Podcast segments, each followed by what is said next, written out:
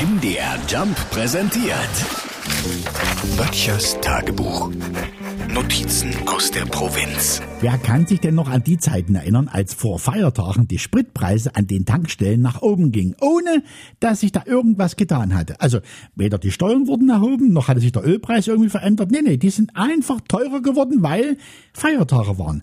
Und man davon ausging, die Leute fahren viel weg, also wird viel getankt und da können wir schnell mal eine Mark nebenbei machen. Das waren noch Zeiten, oder?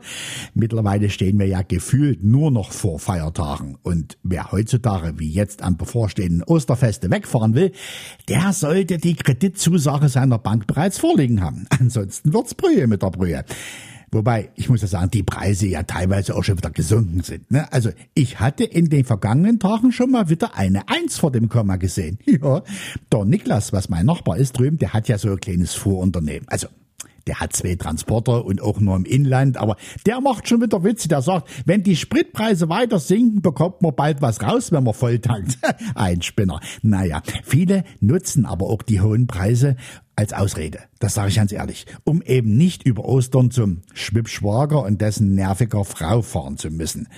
Blöd wird's halt nur, wenn, wie in meinem Fall, besagter Schwippschwager nebst nerviger Frau ein Fünfer im Lotto hatten. Jetzt kommen die über Ostern zu uns. Und jetzt gibt's nur noch einen drin. Ja, ich muss morgen am Mittwoch unbedingt Lotto spielen.